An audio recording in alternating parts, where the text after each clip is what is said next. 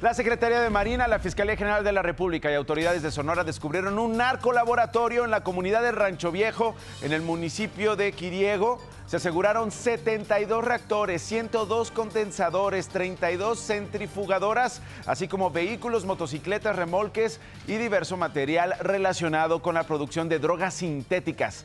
35 mil kilogramos de producto terminado, 5 mil kilogramos de sustancias químicas para producir metanfetaminas. Se estima un golpe económico al narcotráfico por 600 millones de dólares. Sería el más grande laboratorio o narcolaboratorio encontrado en nuestro país.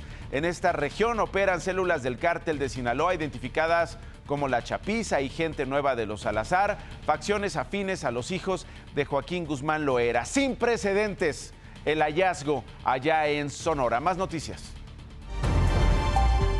a casi dos meses del asesinato de 11 jóvenes en una posada que se realizó en la ex hacienda San José del Carmen en Salvatierra, Guanajuato, la Fiscalía del Estado informó de la detención de dos de los presuntos autores materiales del crimen. Se trata de Óscar Osvaldo N., alias El Borre, y Paloma N.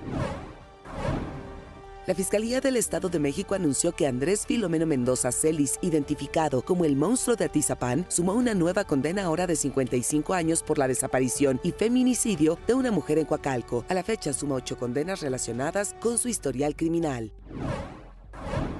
Un choque entre un tracto camión y una unidad de la Secretaría de la Defensa Nacional dejó cinco lesionados. Los hechos ocurrieron este fin de semana en Nuevo León sobre la autopista A Reynosa, en el kilómetro 153. Los heridos fueron trasladados a hospitales de la localidad. El dirigente nacional de Morena, Mario Delgado, acusó al PRI, PAN y PRD de organizar una campaña negra en su contra para relacionarlo con grupos del crimen organizado. Afirmó que todos los ataques contra Morena son realizados por cuentas falsas a través de redes sociales detectadas en más de 50 países en el extranjero. Ocultando sus bots. Miren, 15.797 cuentas en Estados Unidos, 3.259 en Venezuela. Filipinas, Canadá, la India. Imagínense gente en Dinamarca este, tuiteando sobre un narcoestado en México.